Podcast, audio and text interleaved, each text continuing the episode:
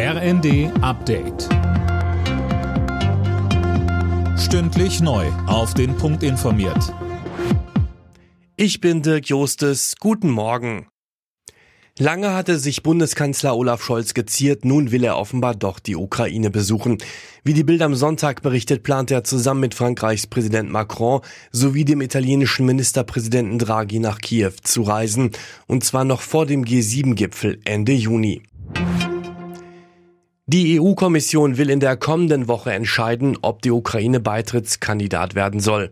Das kündigte Kommissionschefin von der Leyen bei einem Überraschungsbesuch in Kiew an.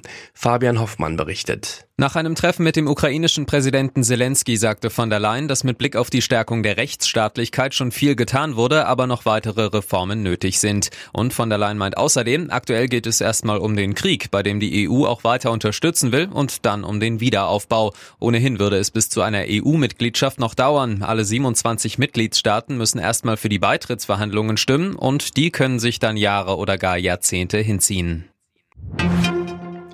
In Garmisch-Partenkirchen ist an die Opfer des Zugunglücks erinnert worden. Bei einem ökumenischen Trauergottesdienst waren neben Angehörigen, Freunden und Überlebenden des Unglücks auch Rettungs- und Hilfskräfte dabei. Bei dem Unglück waren fünf Menschen ums Leben gekommen.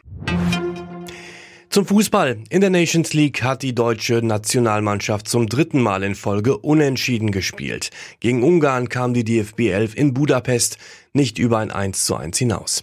Bundestrainer Hansi Flick sagte nach dem Spiel bei RTL. Wir haben es einfach nicht geschafft, schnell nach vorne zu spielen, mit einer Überzeugung nach vorne zu spielen. Das hat uns einfach heute gefehlt. Oh, wir haben einfach zu viele Fehler dann auch gemacht und ähm, ja, von daher oh, müssen wir mit dem, mit dem Ergebnis letztendlich jetzt zufrieden sein. Alle Nachrichten auf rnd.de